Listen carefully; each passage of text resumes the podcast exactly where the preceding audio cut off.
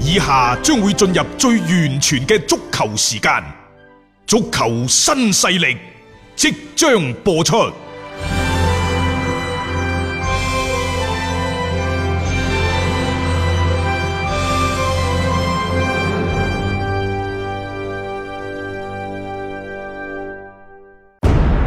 足球場，英雄地，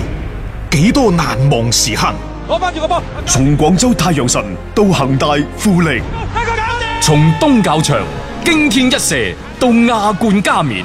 從童話變成現實，從英雄變成傳奇。最偉大嘅球員，最不可思議嘅入球，勝敗之間只有一線。神奇之處，魅力所在，一比零啊，各位！只可意會，更可言傳。足球新勢力，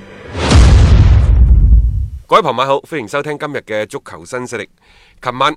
球王美斯再次王者歸來，時隔四年之後，嗯勇奪二零一九金球獎。原來都四年嘅咯喎，係啊，因為佢喺之前呢，零九一零一一一二嗰四年佢好威嘅，係全部立晒。連住嚟嘅啊然之後，嚇二零一五年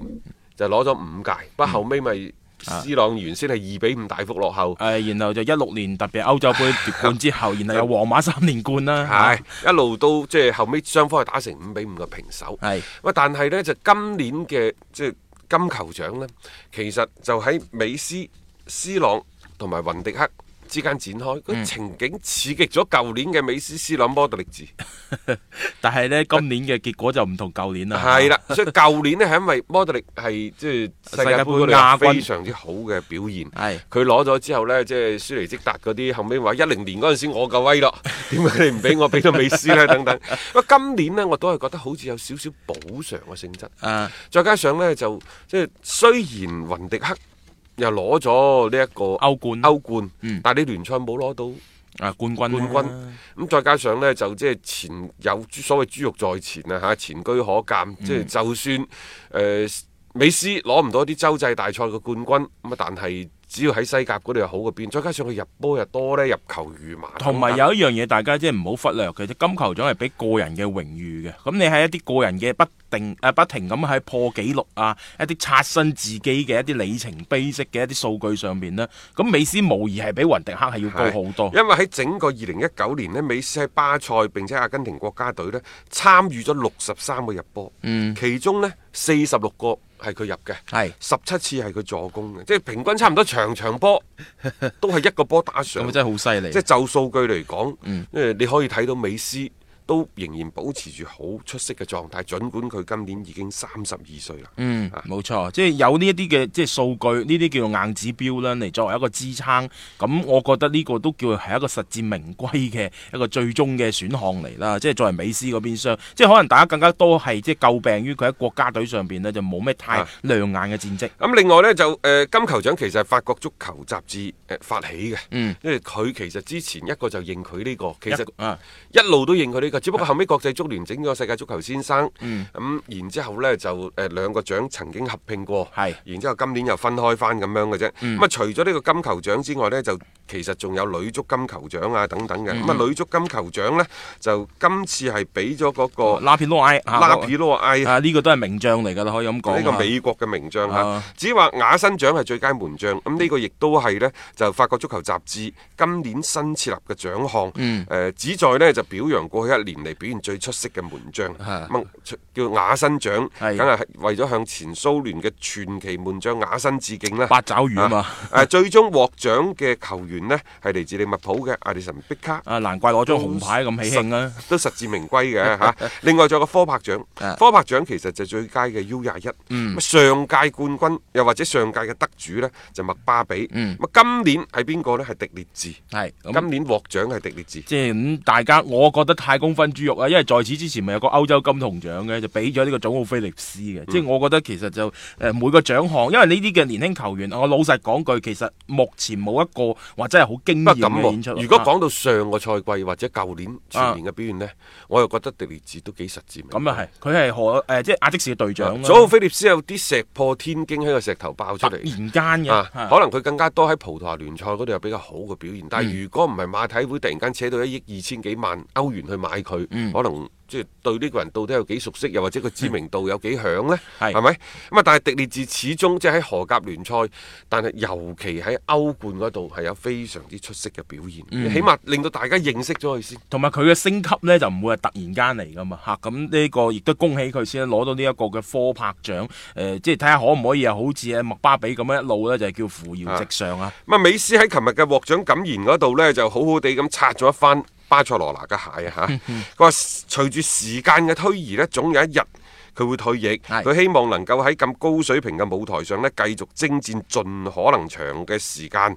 儘管時光飛逝，但喺退役嗰刻之前，我仍然希望呢可以贏得更加多嘅獎杯。啊，佢話自己好榮幸成為巴塞歷史嘅一部分，喺巴塞咁樣優秀嘅啊歷史上最優秀嘅俱樂部呢度踢波，對佢嚟講係非常之重要。我能夠取得咁嘅今天嘅成績，並唔係個人自己嘅努力，亦都係球隊全體努力嘅功勞等等。大大家留意下，嗯佢由頭到尾佢都係講巴塞、巴塞、巴塞，所以我話呢個巴塞羅那球王係咪實至名歸呢？冇錯因為佢講咗一句最重要嘅説話，可能亦都係巴塞啲球迷啊或者係美斯啲粉絲們聽到呢，放下心頭大石嗰句説話。佢話：我對巴塞嘅感情要勝過任何紙面上嘅簽約或者協議。嗯，咁亦都係俾咗個信號出嚟啦，嗱巴塞攞一份、 即係一個不設上限嘅，嗯當然啦，最尾佢亦都講話，相比金球獎，我更願意獲得更多嘅歐冠或者係美洲杯嘅呢個係冠軍兜底嘅啫。但係佢冇話我更願意攞世界盃冠軍喎， 啊嚇、誒啊嗱，歐冠又係在前嘅喎、嚇即係總體嚟講咧，其實都係俱樂部。啊，當然佢係希望就係話誒，即係有即係彌補翻啲嘅遺憾你包括真係美洲杯嗰啲成日都攞唔到等等。呢、個作為球員呢，特別去到職業生涯嘅尾期呢，係好正常嘅一啲諗法嚟嘅。但係更加多佢自己其實向外界釋放咗個信號，希望中老巴塞羅那咯。即係係我覺得呢個係一個即係大家都幾願意見到嘅一個結局嘅。希望足壇係有一個咁樣樣嘅由始至終一人一城，而且有咁高榮譽嘅一個球王啦，可以留咗喺球隊嗰裏邊。啊誒，琴、晚呢，就頒獎嘅現場啊，星光熠熠，嗯包括上屆得主摩特力治啊，包括候選人之一嘅係嗯雲迪克啊等等，全部呢都有去到現場。係啊啊，即係攞唔攞獎係一回事。主持係杜奧巴啊好啦，斯朗係唔喺度嘅。啊，斯朗因為唔喺度呢，甚至乎呢就俾好多人詬病，話佢呢就唔係勇氣啊，唔係勇士。咁、啊然之後呢，就即係冇風度，因為冇獎，啊所以唔就尊嚟重大等等會等等嚇，實際上呢，就喺一個屬於斯朗嘅晚上，誒、喺一個屬於美斯嘅晚上，斯朗亦都唔係太孤單嘅。啊，佢有因為雖然喺巴黎嗯頒嘅係金球獎嘅， 但係喺米蘭城，意大利嘅米蘭城係頒緊另一個獎項嘅，係就係咩獎項啊？就係二零一八到一九賽季年度意甲嘅最佳陣容，並且呢會評選意甲嘅年度最佳 球員。咁呢個意甲年度最佳球員係邊個呢？好好似冇咩懸念啊嚇，斯朗拿度係斯朗拿度。係係因為喺巴黎嗰邊金球獎頒獎典禮嘅前夕呢，其實全歐洲一啲主流媒體都傳開咗啦，啊就話斯朗呢係唔會去巴黎出席金球獎嘅頒獎典禮嘅。嗯點解唔去啊？咁大家解讀就話，其實斯朗冇份攞金球獎，誒都費事再去嗰度戥人高興啊嘛，甚至乎預測啊，就係話斯朗只係排第四。啊咁當然啦，最終結果出嚟排佢第排三第第三，四係文尼啊係嗯佢排第三，咁然之後雲迪克又排第二等等。喺意甲呢度呢，就佢係攞到一個最佳嘅年度最佳球員，嗯但係又有啲新聞傳出嚟喎話，其實意甲嗰個最佳嘅嗯頒獎嘅時候呢，斯朗一直都冇現身嘅喎，相反係喺頒獎典禮現場出邊嗰部車嗰度一路坐咗一路坐咗喺度啊，知道自己攞獎啦，攞到意甲年度最佳球員啦，佢再匆匆忙忙地呢，就步入現場攞獎，又俾狗仔隊影到喎、啊啊即係我又覺得，即係第一，意甲官方嘅保密措施 做得咁好啊，做係得嘛真係好。其次呢，斯朗喺意大利真係不待見。嗯從陰謀論嘅角度出發呢，就誒、呃一方面即佢之所以落選呢一個世界足球先生，其實亦都係同皇家馬佢哋話喺後邊使咗橫手都好有關係嘅。嗯嗯，千絲萬縷啦，啊因為話呢樣嘢啊皇馬寧願呢，就對面嘅美斯朗都唔想呢，就係、從自己俱樂部出走去祖雲嘅斯朗冇錯，會佢攞到攞到，呢個金因球為獎，佢如果攞到金球獎，咪即係講明咩啊？講明我當初賣佢係何等之啊失敗、錯誤。即係話皇馬唔掂咯， 即係呢個其實係一個好自打嘴巴嘅一個行係為嚟㗎啦，即係佢唔一定話公開叫囂，唉唔好投佢一票啊，啊唔好肯定買乜唔會嘅嘢。但係佢一定喺佢自己可以力所能及嘅層面施加壓力咯。冇錯。係啦，其實好多嘅一啲球壇裏面啲球員咧，夠膽發聲嘅嗰啲咧，都講到話其實。即係舊年呢，係咪應該又俾 C 朗呢？或者今年係咪應該補償翻俾佢等等？哇但係因為哦今皇馬洗橫手係冇啊今年呢，即係話喺呢個金球獎評選開始，都喺新賽季之後開始嗯㗎，即係二零一九到二零二零賽季。咁但係呢，即係你呢個佢同國際足聯嗰個唔同，國際足聯呢咪有啲教練嘅評分評選，係啊有佢呢啲隊呢，長啊嗰啲嗯就基本上係啲記者評出嚟嘅。但係新賽季開始之後嘅斯朗呢，喺祖雲達斯可能係因為打法嘅原因，我並唔認為斯朗嘅個人嘅能力。下滑得唔緊下滑要，得咁緊係要，即係沙里對於斯朗點樣用，嗯其實係冇用好嘅，嗯又或者係冇完全圍繞住斯朗去打造一套屬於祖雲達斯嘅進攻方面啲內容。不過呢個我覺得亦都可以理解，嗯因為即係你如果仲依靠一個三十五歲嘅老將圍繞住佢去打，喂。呢個絕對唔係好事嚟嘅，再加上你要聽下斯朗前邊嗰班或者身邊嗰班全部咩人嚟嘅，全部都係啲免簽軍係團，你可以將佢視之為僱傭兵僱團。傭兵團係啊啊冇即係錯，嗯呢啲人就肯定係先睇自己嘅利益，再考慮俱樂部嘅利益嘅。呢、個我哋成日都話，誒、祖雲達斯好識做生意，嗯非常之精明，但係所謂過猶不不及及。嗯即係話，當任何一樣嘢你做得太離譜、太過分嘅時候呢，一啲反面嘅係啊，就會浮咗出嚟㗎啦，就會浮晒出嚟啦。啊嗯而家我感覺呢一種嘅趨勢，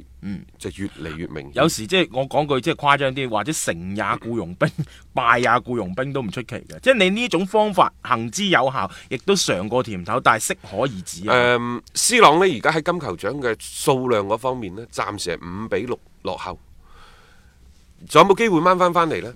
我睇係有嘅，出年啦因為就而家嚟講呢，無論你其他球員有幾好嘅表現都好，嗯斯朗同埋美斯呢個絕代雙驕嚟緊嘅一兩年呢，仍然會係成為呢一個角逐嘅主旋主旋律。冇錯，亦就係話歐冠呢個舞台係美斯同斯朗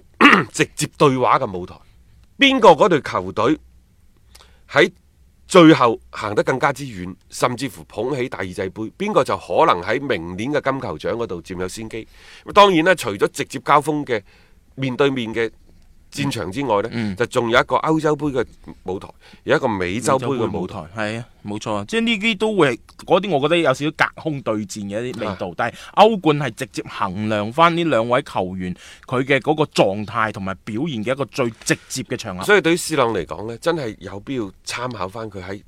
皇家馬德里最尾嗰兩年，嗯就係先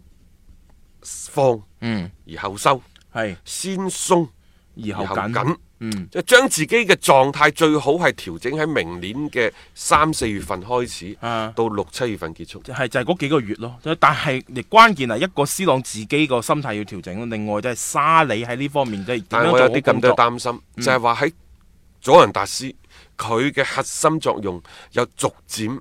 被邊緣化、嗯邊緣化。呢、種邊緣化唔會話即係離天隔丈遠咁遠，但係即係可能成個俱樂部啲打法已經唔再緊緊咁圍繞住你去設定，嗯，係咪？係啊好啦，如果你喺俱樂部有呢一種邊緣化嘅趨勢嘅話，你翻到國家隊。你都未必重新歸攏到你做核心呢度嗯嘅喎，儘管過去咁多年你都係大佬啊，但係有時啲就係咁現實㗎啦。你喺俱樂部逐漸被邊緣化，你喺國家隊就